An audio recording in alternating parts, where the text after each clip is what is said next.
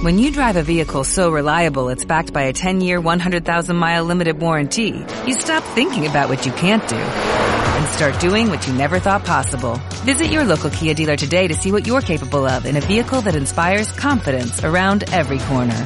Kia, movement that inspires. Call 800-3334-KIA for details. Always drive safely. Limited inventory available. Warranties include 10-year 100,000-mile powertrain and 5-year 60,000-mile basic. Warranties are limited. See retailer for details.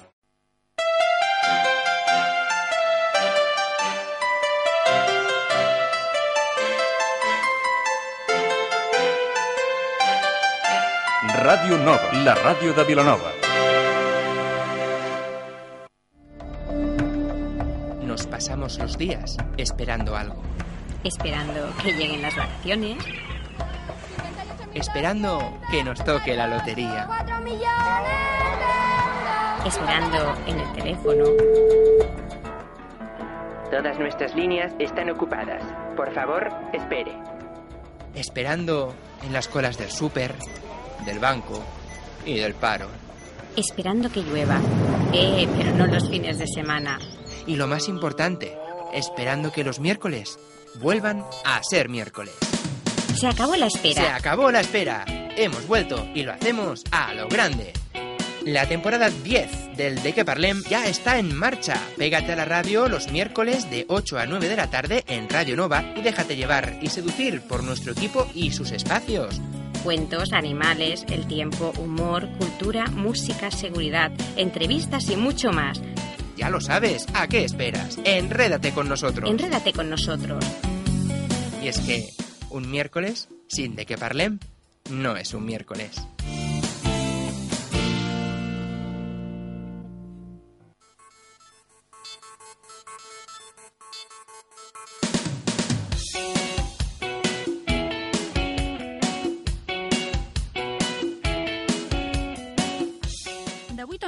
De què parlem amb Aitor Bernal.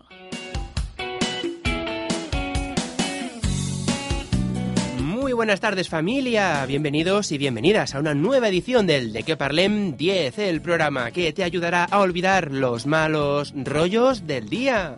¿Y cómo lo vamos a conseguir hoy? Pues hoy vamos a desconectar de esos malos rollos de una manera muy fácil. Este miércoles 5 de diciembre tendremos la segunda entrega de El Teu Spy, una sección de entrevistas que nos trae Eva Fernández, en donde trata aquellos temas que más te pueden interesar. ¿Y a quién tendremos como invitado hoy? Pues en unos minutos los descubrirás. No te muevas. Porque hoy, y si el resfriado nos lo permite, también tendremos la previsión del tiempo con Albert Borràs, que con este tiempo que nos hace es para tener los Kleenex bien cerquita. Y actualizaremos el ranking de cine de las películas más vistas esta semana. Así que ya lo sabes, escúchanos a través de la 107.7 de la FM en Radio Nova o bien conéctate a través de internet en facebook.com barra de que parlem. Pues nada, dicho esto, arrancamos. Saludos de quien os habla hoy, Aitor Bernal. Bienvenidos.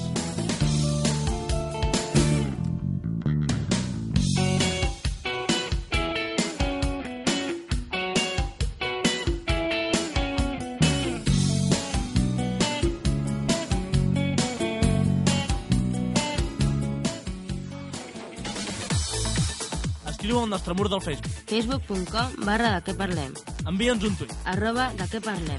Entra al nostre canal de YouTube, youtube.com barra de què parlem. descarrega't el nostre podcast, De què parlem punt ivox amb dos os punt com. Envia'ns un correu electrònic. de què parlem arroba radionova.cat. Truca'ns en directe. 93 804 42 02. També tens tota la informació del programa al nostre blog. www.dequeparlem.net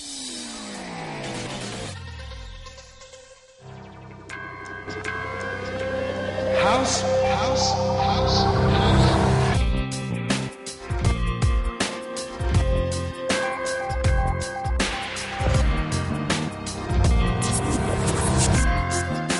Doncs bé, dit i fet, avui tenim una nova entrevista al teu espai amb Eva Fernández i aquesta música ajuda a ambientar una miqueta el tema que tindrem avui. Eva, bona tarda. Hola, bona tarda. Com estàs? Molt bé, mm. molt bé, molt bé, molt contenta i, bueno, i a més deixa'm dir-te que el, Mhm. per fi tenim aquí el Nelson Carreras, que sembla que no, no vingués mai, però finalment el tenim aquí. A més, deixa'm que t'expliqui que té molt de mèrit que hagi vingut. Primer perquè està com una sopa super refredat i després perquè encara està una mica així recuperant-se, perquè durant la setmana passada va estar per Finlàndia fent un, un viatge de, de Mhm, feina molt bé. i encara no s'ha acabat de, Doncs- de recuperar. Nelson, bona tarda. Hola, bona tarda. Com estàs? De després d'aquesta presentació que ha fet, estàs realment Bé. així, com una sopa? Bé, bueno, com una sopa tampoc, però bueno, recuperant Messi del viatge allí amb aquelles latituds que fa Mhm. molt fred i bé, bueno, tornant a, a incorporar-me al món laboral a, a la- a l'estada aquí a, a Espanya. Mhm. I bé, volia agrair-vos a vosaltres al programa, la invitació que em feu i res, com, com vulgueu, doncs, puguem fer l'entrevista. Molt bé. Doncs, Eva, quan vulguis, qui Vale. és en Nelson? Bueno, pues primer tenia preparat una introducció molt xula. Doncs vinga. vale. Vinga. Al pròleg del llibre Una petita història per entendre l'univers, l'astrofísic Hubert Reeves diu que el goig intel·lectual més intens d'un científic és el que precedeix a un descobriment, és a dir, allò que se sent quan per primera vegada s'accedeix a un coneixement fins al moment ignorat per la resta del món. Però també diu el pròleg que el segon goig intel·lectual encara més intens d'un científic és poder transmetre aquest coneixement. I és que, en ciència, experimentar i observar és conversar amb aquella realitat que es vol descobrir. Reflexionar no és sinó que conversar amb un mateix. I compartir els descobriments és ensenyar als altres a fer-se preguntes. I justament això, moltes preguntes sobre salut és el que m'agradaria fer avui al nostre convidat, el Nelson Carreras, bioquímic i biòleg molecular que en l'actualitat forma part d'un projecte d'investigació de patologies neurovasculars a l'Institut d'Investigació Biomèdica de Bellvitge, més conegut com l'IDIVELL. Bona tarda, Nelson. Hola, bona tarda, Benvingut i moltes gràcies per venir. Per venir. Gràcies, no, a tu, a tu, per invitar-me. Sí, Què tal, estàs bé, preparat? sí i tant. Sí? Bueno, doncs mira, per anar-nos situant a poc a poc en, en el teu món, Quan vulguis, sí, sí. ens podries explicar així una mica per sobre exactament què seria l'IDIVELL i en quin eh, projecte estàs tu implicat? Ens podries explicar una mica? Sí, mira, el- l'IDIVELL és un, un institut de medicina celular que està, està ubicat a l'Hospitalet de Llobregat i bueno, eh, està estructurat amb dos hospitals i una universitat i dintre d'aquestes tres entitats pues, formen un, com un, una espècie de... Bueno, no, és una, una, una entitat eh, pública amb diner, amb fondo, amb fondo també eh, privat que eh, amb, amb la seva associació permeten pues, eh, que hi hagi una funció de, de recerca dintre del, de, Mhm. del, de, a, nivell, a nivell nacional. Diguem que l'institut ara mateix té, fa, té moltes vies de recerca, la més important potser és la, amb, amb, a nivell de neurologia i també a nivell de càncer, de neoplàsies. Eh, una està ubicada al de neoplàsies, on, on, més, on millor ho, ho fan eh, pel tot l'instrumental que tenen és al, a l'Hospital Duran i Reinals, el, el que és l'ICO, l'Institut Oncològic d'Espanya de, i després pues, eh, tenim a la, a la Universitat de Barcelona, que és on està l'Institut de Neuropatologia bueno, i tota la via de neurociència que es fa en aquest edifici. I el teu projecte exactament, més o menys així a, a trets Bé. generals? El meu projecte es, va, eh, se funde a partir de l'Hospital de Bellvitge. Eh, a partir de la planta de neurocirurgia i de neurologia se va plantejar eh, agafar una sèrie de mostres hum humanes de, bueno, a tot a nivell de, extret del cervell, del cervell humà. Pues un, unes mostres són, són trossos d'artèria que es treuen del cervell i, el, el, i les altres mostres tam, no són directament tretes de dintre del cervell, però s'ubiquen molt a prop d'en ell, més, més aviat a la part del coll, a l'entrada del cervell, que són, pues, plaques, són unes plaques de grassa que es, que es formen a la caròtida, que és l'artèria que entra directament al cervell. Mhm. Llavors, doncs, bueno, s'extreu aquesta placa de grassa i treus la, la placa de grassa i això és el que s'analitza. Llavors, a partir d'aquestes mostres, eh, el, que volem, el que volíem veure és si eh, obtenint-les i analitzant-les eh, a nivell molecular, que és el, aquí és on participaria l'IDIVELL, l'Institut de Medicina Celular, que té tot un arsenal instrumental per poder estudiar a nivell molecular aquestes mostres, doncs llavors eh, intentar pues, veure, veure què és el que està passant i per què es provoquen aquestes malalties a nivell de, del cervell. I nosaltres, pues, aquest seria el, el projecte, no? A nivell... O sigui que en realitat el que esteu fent és eh, investigar sobre les malalties neurovasculars, oi que sí? Sí, exactament. I si tornem a la base de tot, per si sí. no tinguin idea, què seria una, una malaltia neurovascular? Doncs una malaltia neurovascular és... Eh, el, el que passa, fonamentalment, perquè s'entengui bé, és que avui en dia una, una de les malalties més destacables o perquè les persones es moren és per un infart cerebral. Llavors, els infarts cerebrals venen donats per una malaltia neurovascular o, si no és per la, directament per l'efecte, és una causa. Llavors, eh, el fet de que passi, bueno, el fet de que sigui tan, tan bueno, que hi hagi tanta mortalitat, morbimortalitat, pues això fa que sigui un, una, una malaltia que s'ha d'estudiar, s'ha d'estudiar el que passa a nivell a nivell de, de, bueno, a nivell molt de minimitzar les coses, estructurar-les per arribar al punt de poder saber el que està passant. Llavors, dintre de, de, que, de lo que és pues, un infart cerebral, pues, bueno, hi ha molts tipus, i uh -huh. bueno, pues la malaltia neurovascular pues, pot venir donada pues, per, per un trombo, per una hemorràgia, o, o, també, per, o també pot venir donada per, per algo que ha passat ja al cos, o sigui, algo que passi al cor o que passi a les artèries eh, pues de la part de les extremitats.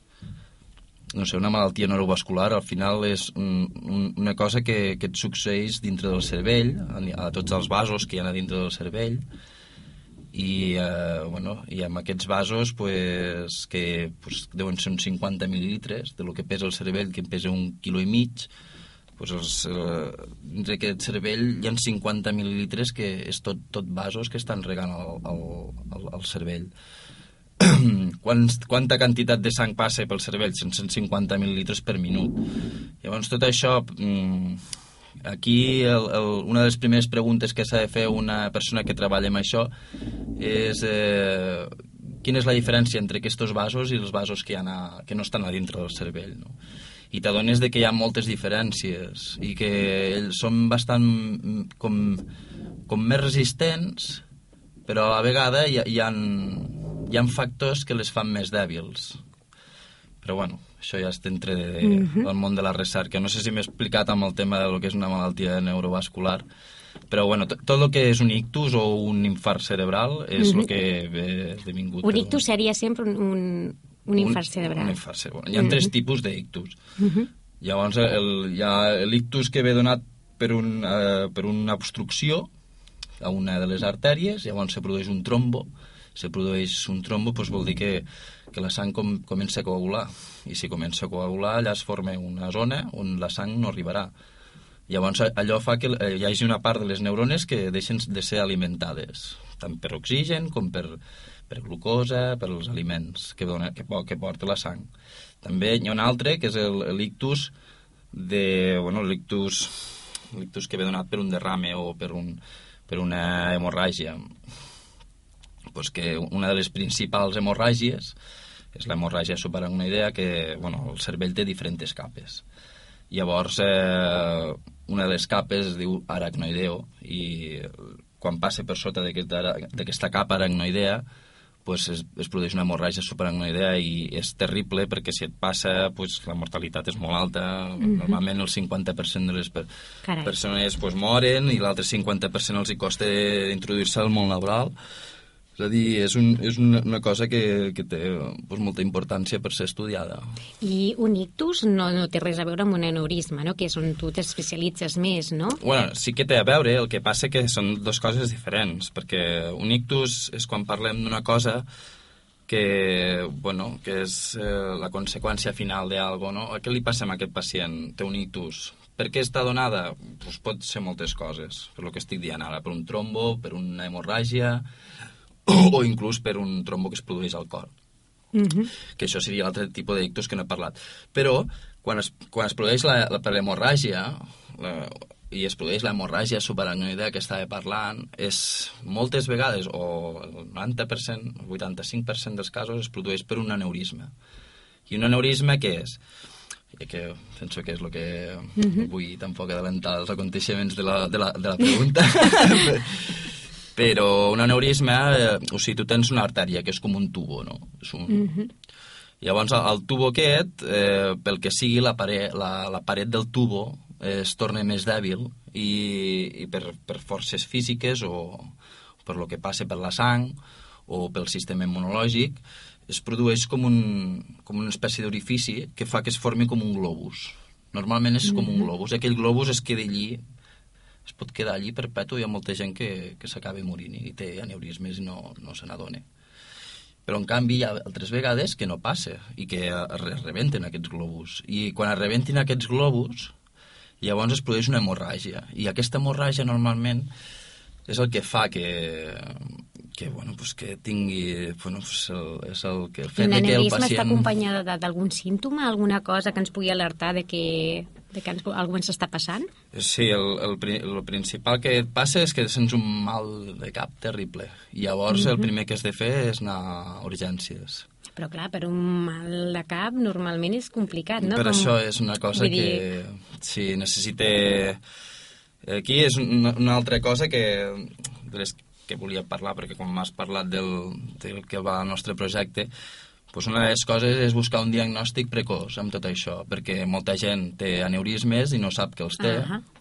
Llavors la idea seria buscar un tipus d'eina, una eina sigui pues, virtual o una eina sigui un tipus de vacuna o, o un tipus de... no un tipus de vacuna, em refereixo a un tipus de, de molècula que es pugui detectar eh, pues, a l'analitzador de l'hospital on analitzen les mostres de sang dels pacients per saber si aquella persona pot ser que tingui un, una malformació o un, un neurisme al, al cervell.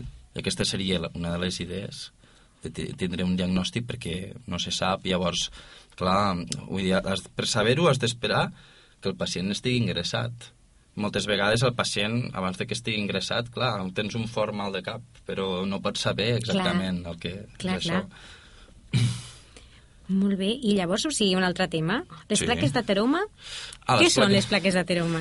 Les plaques d'ateroma, bueno, abans és una placa de grassa. Les plaques d'ateroma, eh, jo he fet molts talls eh, histològics de lo que són les plaques d'ateroma i són realment veure-les no, són, no és agradable és un tros de grassa que et creix a l'artèria normalment a la gent ja amb una edat avançada, Mhm. 65 amunt, i sobretot amb els factors de, ri de risc molt més alts són perquè fumen i beuen. I això em vaig fixar el dia que vaig fer tots aquests talls i, i després em vaig fixar amb els quadres clínics d'aquests pacients i em vaig adonar que la majoria fumava i, i bevia, i a més molt, eh? Vull dir que bueno, aquí, pues, si puc dir alguna cosa, Sí, sí, pots dir el que vulguis. que el millor és que està molt bé beure i fumar per divertir-se, però no acostumar-se a fer-ho, que Mhm. després passa factura tot això, a la salut. Molt bé. Hi ha alguna malaltia cardiovascular associada també a les plaques de, de Sí, teroma? i tant. Bueno, les, les plaques d'ateroma poden créixer igual que els aneurismes, eh? Ahà.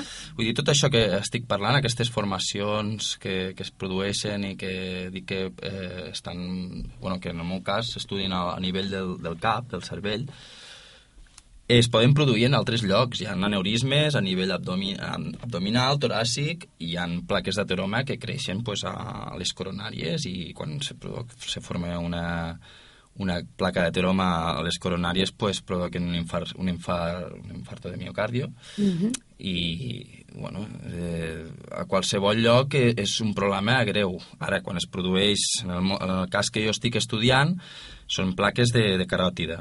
Llavors, les plaques de caròtida afecten directament a l'entrada de sang al cervell, el qual produeix un, un, un pronòstic de que hi haurà problemes a nivell neurològic, Ah a nivell conductual, a nivell pues, tot el parasimpàtic, el simpàtic, tot el, tot el que és el sistema nerviós. Llavors, bueno, per això s'estudia com una, com, com una malaltia, malaltia neurovascular perquè afecta a tot el que és el, el sistema neurològic. I què fem amb elles? Bueno, pues, eh, és el que et dic, fem.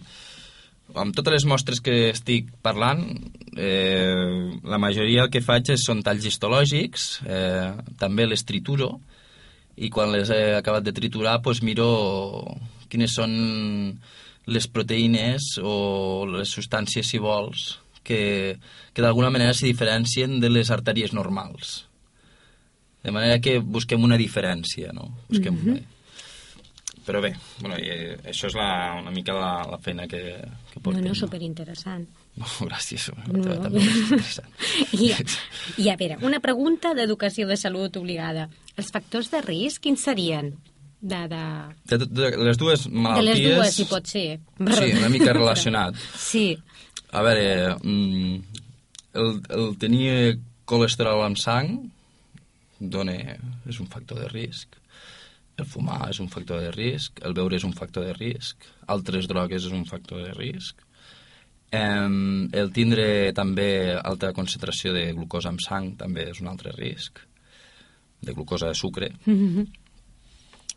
um, I bé, i, i hi ha altres, però aquests són els més importants. Després hi ha també una part genètica important, però de tots els casos descrits només hi ha un 10% amb la qual hi ha una part genètica que, que ens està dient que, pues, que si el meu pare té un aneurisma, probablement tu en puguis tenir una, però amb una probabilitat molt baixa, perquè només hi ha un 10% descrit de, de persones que puguin tenir aneurismes familiars, que es uh -huh. diu.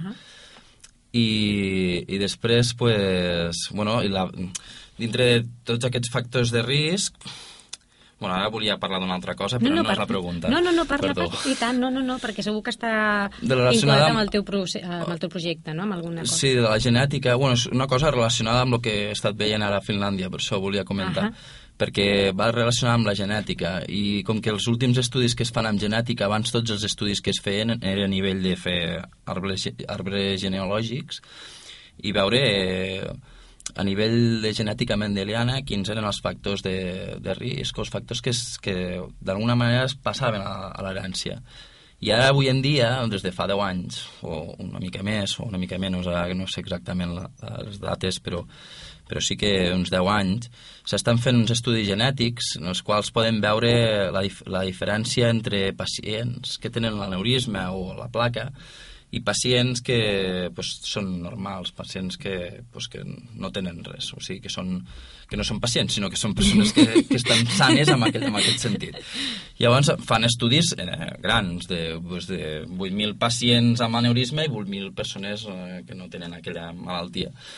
Llavors podem veure inclús dif diferenciar els gens, diferenciar fins a un, diferències mínimes, no? Llavors això dona peu a, a, a obrir un gran camp en el qual no només aquestes malalties, sinó moltes altres, es pugui veure en, en un futur pròxim eh, moltes de les coses que estan participant a les malalties i, i del cert, no? que fins ara anàvem una mica així, anar a buscar com si tiréssim un am al riu i ara, avui en dia, sembla que anem cada vegada a, a aproximar-nos millor eh, a nivell molecular, clar, del que, del que tracta cada malaltia, no? Mm -hmm. Però després també es pot parlar de lo que és normal i lo que és patològic, però bueno, aquí no parlarem.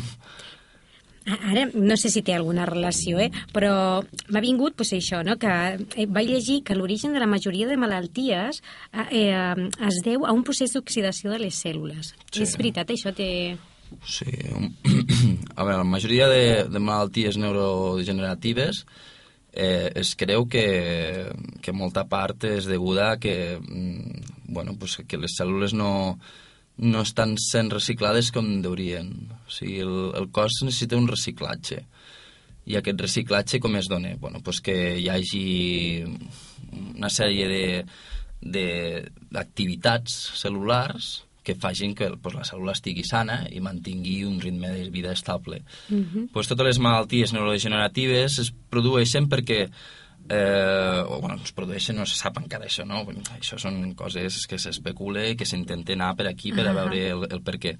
Però sí que s'ha vist que hi ha una alta tassa de- de- d'oxidació i, i després, llavors es veu que, bueno, que parts molt integrals de les cèl·lules estan com eh, estan molt plenes d'espècies de, d'espècies reactives amb oxigen i això fa que eh, la majoria de coses s'oxidin. Si s'oxi- si s'oxiden, el que passa és que tens com... La cèl·lula s'està tornant com vella. És com...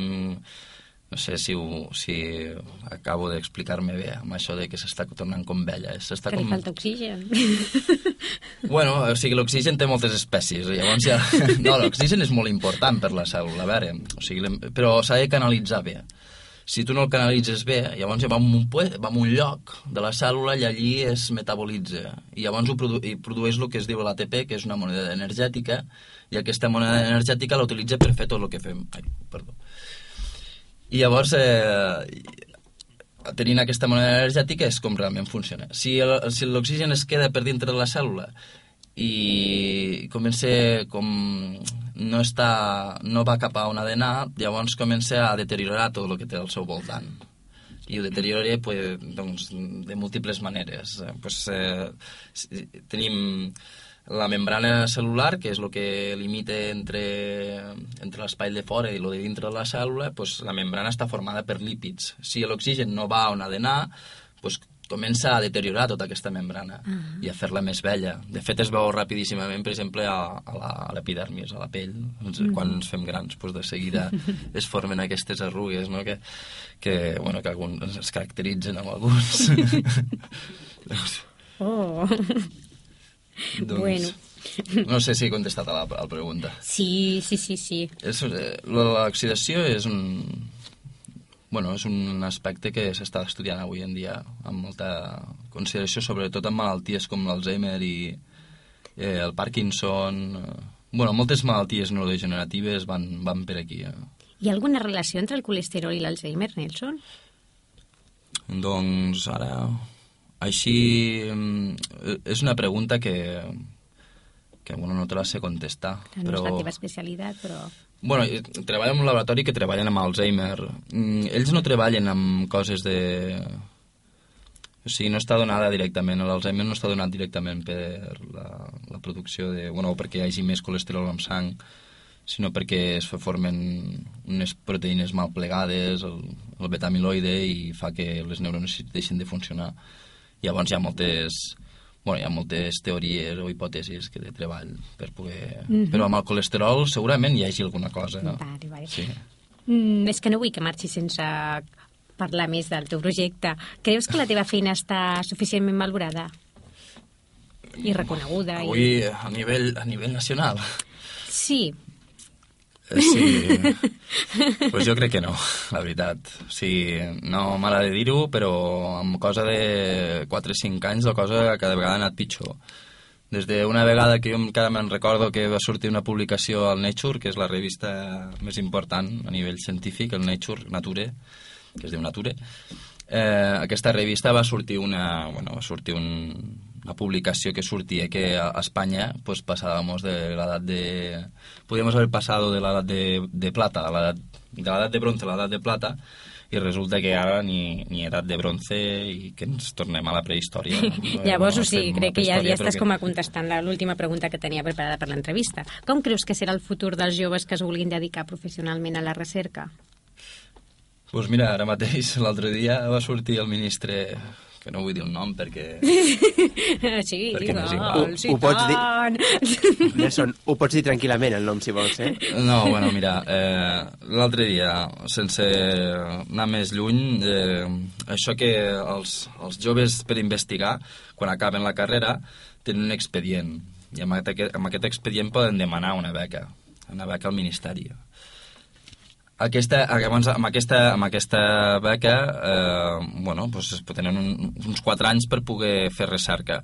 Eh, què ha passat? Pues que han tret, les, bueno, han tret una quantitat, bueno, em sembla que eren 20 milions d'euros, havien tret per les beques de eh, FPI, Carai. que són les de formació de personal investigador, i les beques de formació de personal universitari encara, em sembla que encara no, està, no han estat aprovades.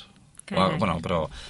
I així anem, vull dir, dintre de poc doncs, cada vegada menys investigadors, menys, menys diners per la recerca, i tota la gent que estava a fora, a l'estranger, doncs no sé si tornarà.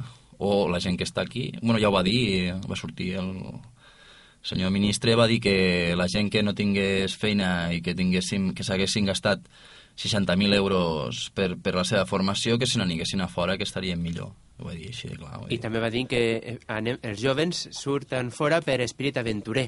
Sí, també, També ho van dir, això, Sí, sí, eh? sí, Sí. sí. sí. Tenim una aventura que... Sí, sí, els espanyols ens caracteritzen per l'aventura, vamos. Exactament. Sí, sí. bueno, deu ser perquè lo que, per lo que va passar a la Guerra Civil. que vam tindre que marxar, alguns. Bueno, jo no, pues eh? jo quasi, quasi que proposo tornar una miqueta a, l'esperit del programa. Sí, sí, no, això que parlem no podem fer per que és el de, el de l'alegria. I nosaltres aquí, per finalitzar l'entrevista, Uh, ens agrada que els convidats marxeu contents, amb un sí. bon gust de boca. No, sí, I en aquest que- cas et volem convidar a un joc. L'Aitor i jo també hem decidit fer un rigorós treball d'investigació. Així és que ens hem estarrufat els cabells, ens hem posat una bata blanca i hem sortit al carrer a preguntar a la gent què sap de les malalties neurovasculars. Ah, vaja. Així és que nosaltres t'anirem llegint algunes de les definicions més destacades que ens han donat i tu hauràs d'endevinar si aquesta definició correspon a aneurisma, a placa d'ateroma, a isquèmia o a ictus. vale? I per cada, per cada encert, des del que parlem, volem contribuir en la tasca d'investigació i et regalarem un cigró. que t'animes a jugar al joc de la ciència amb nosaltres? I tant. Endavant, sí. Comences tu mateix? Sí, jo mateix. Hem d'agrair també a aquelles persones que quan anàvem amb el micro, bueno, sense el micro, perquè ningú volia sortir, fugien. És una, una pregunta de... No, no, no, jo, jo no sé nada, jo no sé nada. Hi ha molta, molta intel·ligència a fora. Bueno, sí, sí, Doncs va. A veure si adivines aquest primer concepte que ens han dit, val? Va. A veure. I és aquest d'aquí. Títol d'una pel·lícula bèl·lica. Aneurisma, placa d'ateroma, isquèmia o ictus? Títol d'una pel·lícula... De... Bèl·lica. D'una pel·lícula de guerra. Que, la gent, quan... Què creu que és? El títol d'una- Platón. No, no, no, no. D'aquests conceptes? D'aquests conceptes, pues, doncs... Pues un, un ictus, no? Molt bé, primer cigró. Imagina't, eh? Quan preguntem a la persona què creus que és un ictus? Eh, una pel·lícula de guerra bèl·lica. No, ja, ja. Molt, molt interessant. Segona definició. Una vitroceràmica. Una hidroceràmica... Una, no, un nou tipus que ha sortit ara, no? Serà un aneurisma, serà una placa d'ateroma, serà una isquèmia o serà un ictus? Una isquèmia? Una isquèmia, no. Oh! Una placa d'ateroma. Una placa de teroma, clar, una placa... No era tan difícil. Un cigró menys. Següent concepte. Alguna cosa enllaunada. Aneurisma, una placa de teroma... Una isquèmia un ictus? Es poden repetir els conceptes, eh? Una placa... És que no ho sé. Clar, és que jo aquí me quedo... No sé la gent, una isquèmia, va. Oh, No, no, una no. placa d'ateroma. Una- una altra placa. Una altra placa. Aquí les coses van de placa en placa. De placa. Ah, sí, senyor. Quarta definició. Sinònim de cos. Sinònim de cos. De cos humà. Bueno, O de cos, forma, qualsevol. bueno, això ja Do... serà un aneurisma, una placa de- d'ateroma, una isquèmia o un ictus. Un aneurisma. Una Oh. isquèmia, Sempre hombre! una. Em sembla que avui et quedes sense cigrons. Eh? No, però- bueno, en tinc la un que pròxima és encara podré fer que una sí. amanida.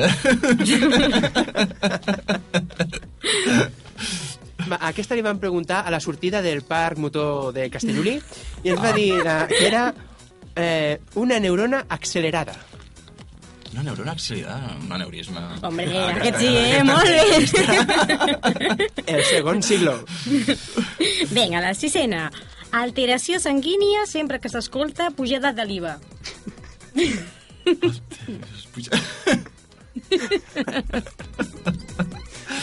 Hosti, i, que- i, i que t'han dit aquí? Eh?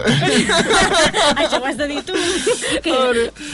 Um, una placa d'ateroma. No, un ictus, home! No, clar, un ictus. Que bueno, te'l regalo perquè és tan trista la situació. ja, ja m'has dit. Ja em dones per perdut de que no adivini algun més, no? Va, que la següent és molt fàcil. Placa tectònica situada a l'oceà Pacífic. La placa de tromba aquí. Eh? Correcte. Aquí. Una placa, una placa, una placa tectònica. La... placa La gent fa moltes associacions, eh? Aquesta també és molt bona, eh? Tendència a fer fora la gent. Serà, serà un aneurisma, una placa d'ateroma, una isquèmia o un ictus? Tendència a fer fora la gent? Sí. Ah, pues, èxit, ictus, pot ser ictus? No, no és ictus. Va, donem una altra oportunitat, va. Um, la isquèmia. Isquèmia. No, comença per A, va. Aneurisma. Aneurisma s'han Vinga, pensat és que... és- cigró per tu. S'han pensat que és... Té de sortir fora. Va, aquest també és fàcil. Del llatí, sense neurones. Sense neurones, pues, doncs, del llatí, ictus. Ictus, No. aneurisma... Si ho diu la paraula. Neurones? Aneurisma. Molt bé! Aneurisma, però és que aneurisma no vol dir neurona. A aquest cigró per la meitat, eh? Sí, Sí, bueno. Va, és que, però ara li tornem a regalar. Ciència que estudia els cisques. Iscàmia.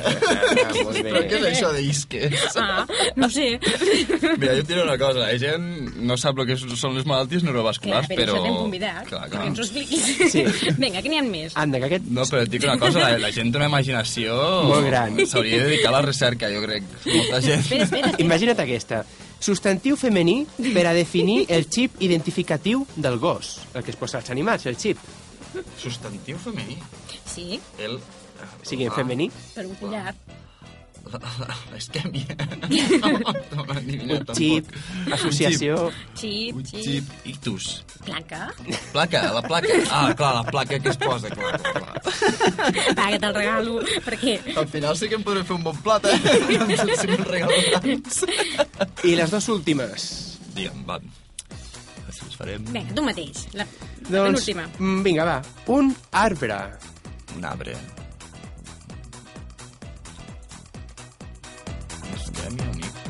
Algo que s'assembla a bonsai, no ho sé. un bonsai. Algo que, no ho sé. És que, clar, jo... o Segur que han dit o... O ictus... O Molt bé, molt bé, molt bé, perfecte. Un altre cigró. I la última, la millor, la millor de totes. Ramon, m'encanta, me has llegado al corazón. Aquesta eh, només t'explico una mica i després t'explico la definició en si. Diu que se quema. L'arrel ve del foc. Quema. Que se quema. Sí. Aquesta és molt bona. Que se És quema... I...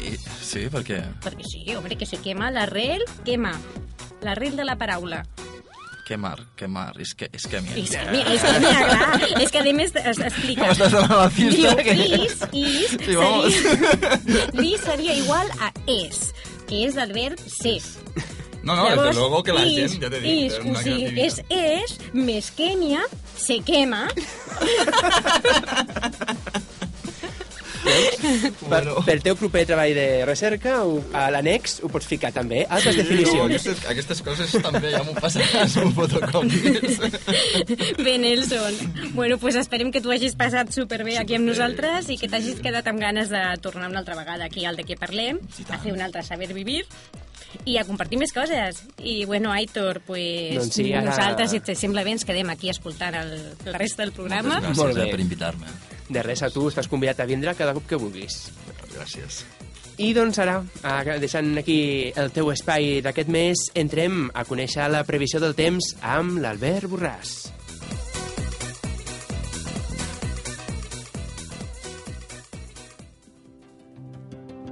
A la tardor, no deixis que el vent s'endugui les paraules.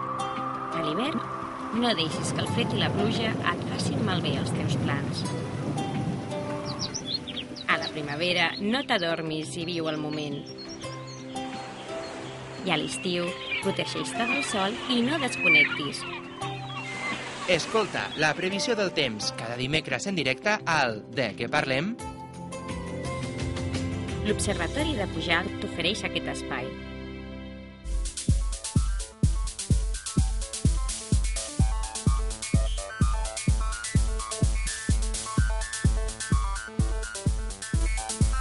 Doncs ara al de què parlem arriba aquell moment de parlar del temps, especialment per aquest pont que ja assoma el nas. I per això ja tenim al telèfon a l'Albert Borràs. Albert, bon vespre. Hola, bon vespre, què tal, com estem? Doncs aquí, refredats, amb fred i amb les expectatives de què passarà aquest pont. sí, sí, refredats perquè vaja amb aquest vent que hem tingut i amb aquestes temperatures, doncs déu nhi no? Bueno, anem una mica pams. Aquest pont també, que hi ha gent que, que té la sort de fer, de fer aquest pont divendres, doncs eh, tenim uns quants dies per davant en què, vaja, estem al desembre i, i el temps d'hivern serà el que ens marcarà, eh? tot i que mm -hmm doncs bé, com anirem a PAMS, doncs veurem com la, les coses estaran bastant tranquil·les, com a mínim pel que fa a precipitacions. Si fem una mica de... mirem endarrere per això i mirar doncs, aquests, aquests últims dies, destacar per una banda primer les baixes temperatures i després els últims dos dies, tant ahir com avui, el vent. Eh, el cap de setmana amb temperatures molt baixes. La gent que va anar a participar a la cursa de l'esquiador, justament aquí a Pujal, doncs eh, va patir eh, amb la seva pròpia pell doncs, aquestes temperatures baixes perquè, vaja, la mínima es va costar el 5 sota 0, no només aquí a Pujal, sinó també a Òdena, a les parts eh, bueno, exteriors de, dels nuclis de Vilanova i Igualada, doncs la mateixa temperatura doncs, que aquí a Òdena, de 5 sota 0, també portant una mínima diumenge doncs, de, de ple hivern, però clar, aquí dalt a, a Pujal, eh, tot i partir de la mateixa temperatura mínima, després li va costar molt més eh, remuntar amb una màxima que amb prou feines doncs, va arribar als 4 graus, va quedar una miqueta per sota.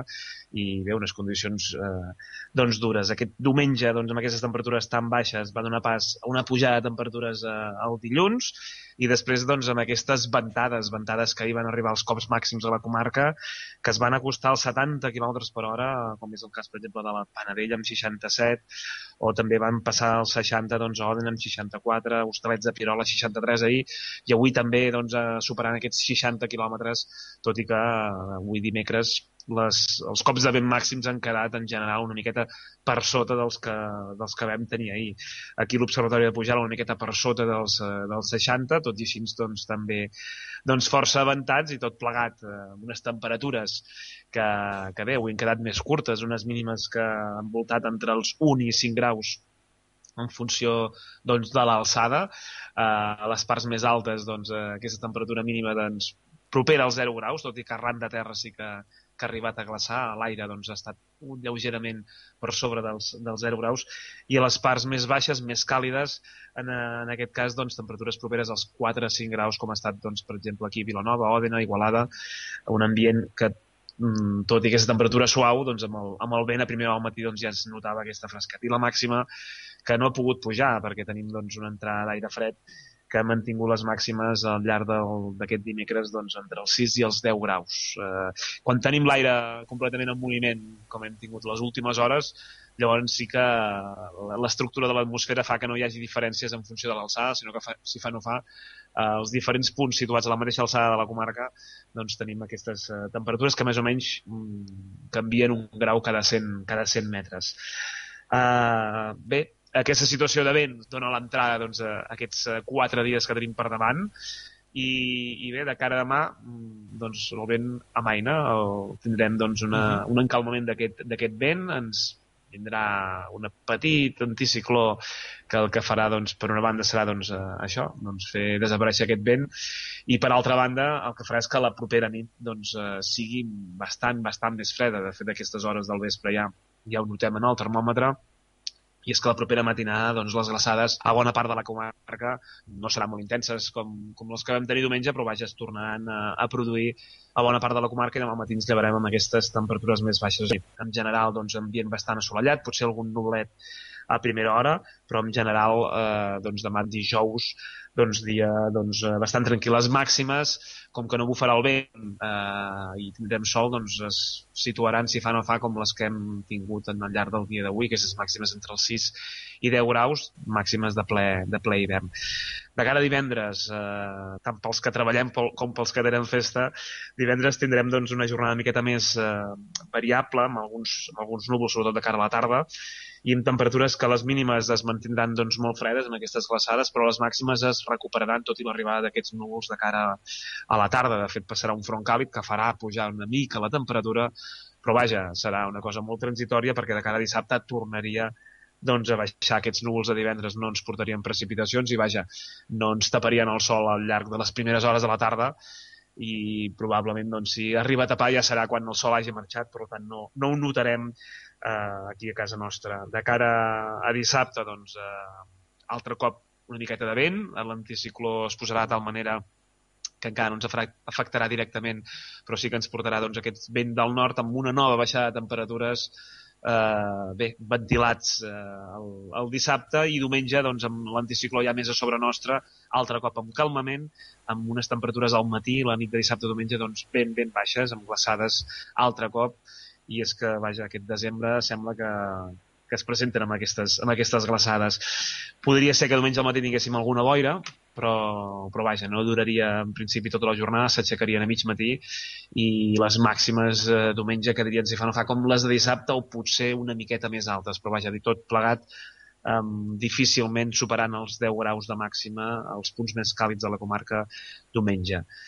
I a partir d'aquí, bé, la setmana que ve ja queda massa lluny i ja ho anirem veient, però sembla que bé, hi ha alguns indicis que podríem tenir encara eh, noves baixades de la temperatura amb, amb temperatures eh, les més baixes del que portem d'hivern. Uh -huh. Haurem d'anar veient, mica en mica els mapes eh, es van posant d'acord, tot i que no tots, amb la possibilitat de que un anticicló es fiqui, aquest anticicló que ens aniria afectant ja de cara a diumenge es fiqués cap a les Illes Britàniques i tot plegat ens portés eh, vents del nord i després del centre d'Europa més freds i qui sap si també potser mitjans de la setmana que ve, d'aquí una setmana podríem parlar de precipitacions aquí a la comarca, amb temperatures baixes, possibilitat de neu a cotes mitges baixes. Falten dies, eh? Falten dies, normalment no m'avanço tant, però vaja, sí, que sí.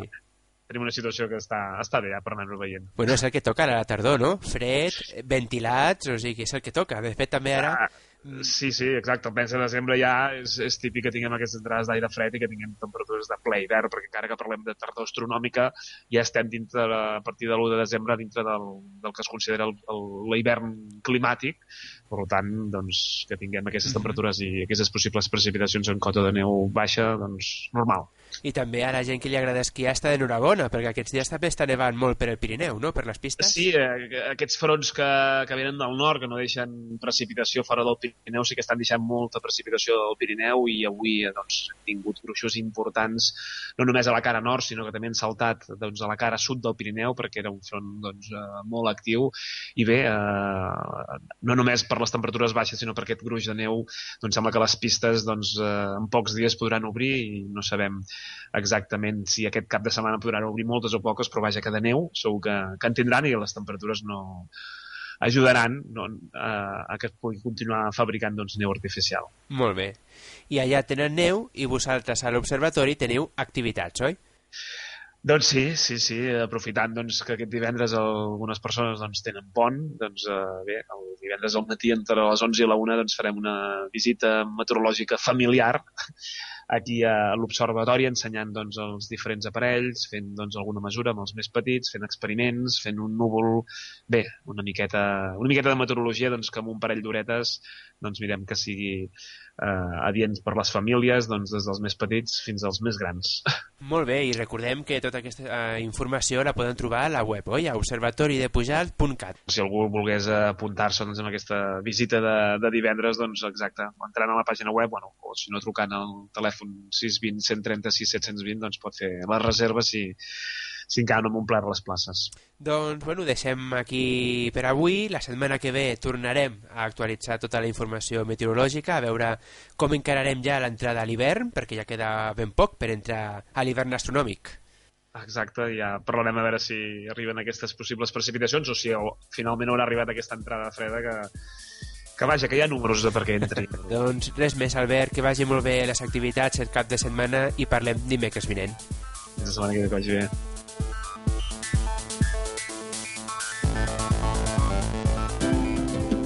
Fins aquí el pronòstic d'aquesta setmana. I recorda, trobaràs la previsió del temps actualitzada i les diferents activitats programades a la web de l'Observatori www.observatoridepujalt.cat.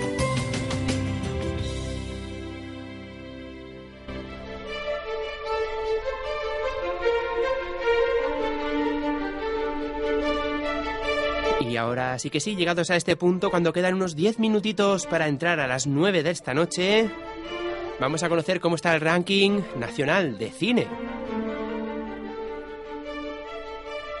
Pues venga, ¿cuáles son esas películas más vistas durante esta semana? Pues en el puesto número 5 encontramos Asterix y Obelix al servicio de su majestad. Bueno, esta película pues está basada en la historia de Asterix y Obelix en, en Bretaña. Y esta vez, pues Asterix debe cruzar el Canal de la Mancha para ayudar a su primo segundo, Anticlímax, en su lucha contra los romanos. Esa en el número 5 esta semana, Asterix y Obelix. 50 años antes de Jesucristo, tras conquistar la Galia, Egipto e Hispania, César lleva el nombre de Roma hasta la isla llamada Britania. Increíble. Creo que les molo a los dioses. Me pregunto si podremos resistir eternamente. Sin embargo, en la Galia existe una aldea que lo ha conseguido. Bueno, un Kudurix. Ya ha amanecido y en el campo madrugamos. Pero yo vengo de Lutecia y allí nos acostamos a esta hora. No me deis la brasa, pringaos. Os presento a Buen Tórax. Encantados, sacudámonos la mano. Obelix. ¡Qué guay! Vamos a Britania. Tienen romanos nuevecitos allí. Tranquilo, bonito. Volveremos pronto. Bienvenidos a Londinium. Me habían dicho que todas las bretonas eran unos cardos, pero esta no está mal. Sí, es bonita. Además, el negro le sienta muy bien. Creo que le caigo gordo. ¿De verdad le quieres gustar a Miss Mandona? Regálale algo, eso siempre funciona. ¿Ya los que han desembarcado clandestinamente con un arma secreta en un barril? Excelente noticia, ¿no es cierto, queridos míos? ¿Pero qué estás haciendo? Lo estoy probando. Ha sido un sorbito. Trataremos como mercenarios a los normazos. Dicen que esos guerreros no conocen el miedo. ¡Pandilla de bufones!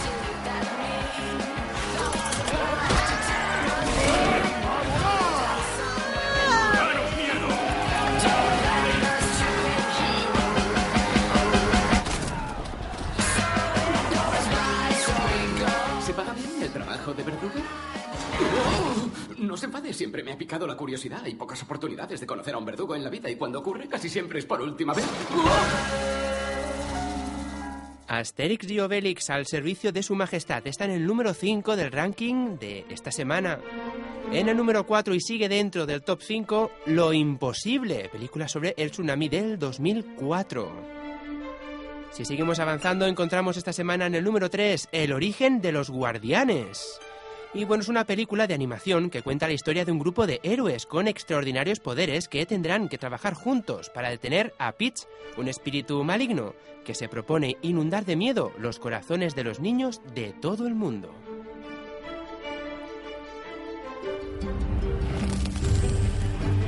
Existo desde hace mucho tiempo.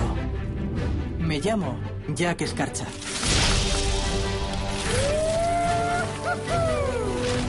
Me encanta vivir a mi aire. Sin reglas, sin responsabilidades. No hay nada mejor. Hola, colega. ¿Cuánto tiempo? Desde la ventisca del 68, creo. Un domingo de Pascua, ¿no? No seguirás enfadado por eso, ¿verdad? Sí, pero he venido por otra cosa. Chicos, ¡Ahí está! ¡Jack Escarcha! ¡Santa! ¡Wow! Espero que los Yetis te hayan tratado bien. Sí, me encanta que me metan en un saco y me lancen por un portal mágico. ¡Oh, bien! Ha sido idea mía. Los cuatro grandes, todos juntos. Santa Claus, el hada de los dientes, el creador de sueños y el canguro de Pascua. ¿el qué? Soy un conejo.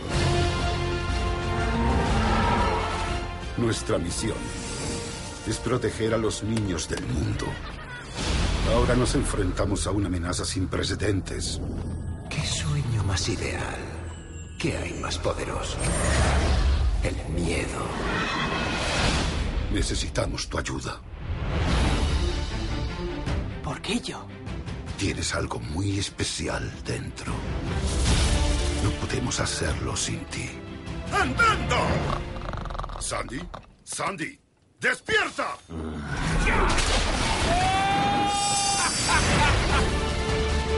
No puedes matar el miedo ya. No me asustas. Lucharemos juntos. ¿Tú te encargas de los de la izquierda y yo de los de la derecha? ¡Moved esas alas! ¡No tengáis piedad!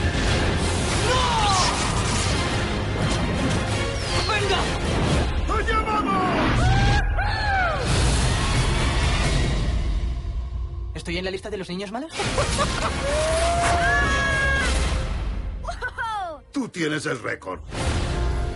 Pues ahí estaba el origen de los guardianes, en la tercera posición. En la segunda esta semana encontramos Crepúsculo Amanecer, parte 2, la última de la saga. Y en el número uno esta semana la película más vista ha sido La vida de Pi. Y bueno, en la película, tras un naufragio en medio del Océano Pacífico, el joven indio Pi, hijo de un guarda de un zoo que viajaba de la India a Canadá, se encuentra en un bote salvavidas con un único superviviente, un tigre de Bengala, con quien hablará una emocionante, increíble e inesperada relación. Está en el número uno, La vida de Pi.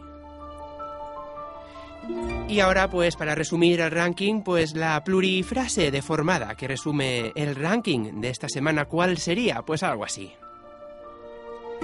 A Asterix y Obelix le gusta los retos y lo imposible, y por eso han ido a descubrir cuál es el origen de los guardianes para conseguir, antes del crepúsculo, salvar la vida de Pi.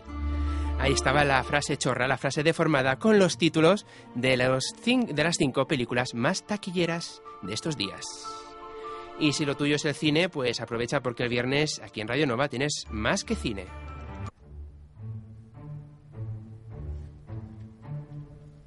Un nuevo, fresco y creativo programa puedes encontrar en el 107.7. Más que cine, un programa presentado por Javier Pérez Vico.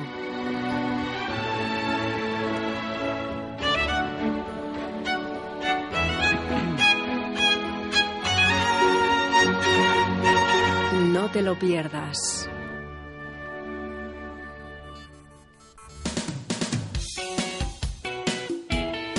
Pues ahora sí, cuando faltan dos minutitos para las nueve de la noche, ya hemos llegado al final del De qué parlem de hoy, un programa donde hemos tenido pues la nueva edición de El Teu Spy, que nos trae cada mes Eva Fernández, y donde hoy nos ha visitado Nelson Carreras, bioquímico, biólogo molecular, que forma parte de un proyecto de investigación de patologías neurovasculares en el Instituto de Investigación Biomédica del Hospital de Belviche. Lo he dicho bien, ¿verdad, Nelson? Sí, correcto, correcto. Muy bien, pues Eva y Nelson, muchas gracias por haber estado aquí esta semanita. Gracias a vosotros. Eh, Eva, nos vemos pronto con el extravagante, La semana que viene. Exactamente.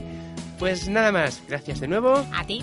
Y yo os recuerdo que podéis volver a escuchar el programa a través de nuestro podcast que encontrarás en el blog www.dequeparlem.net y en Facebook, facebook.com barra dequeparlem. Os esperamos pues el próximo miércoles de 8 a 9 de la tarde aquí en Radio Nova en la 107.7 de la FM.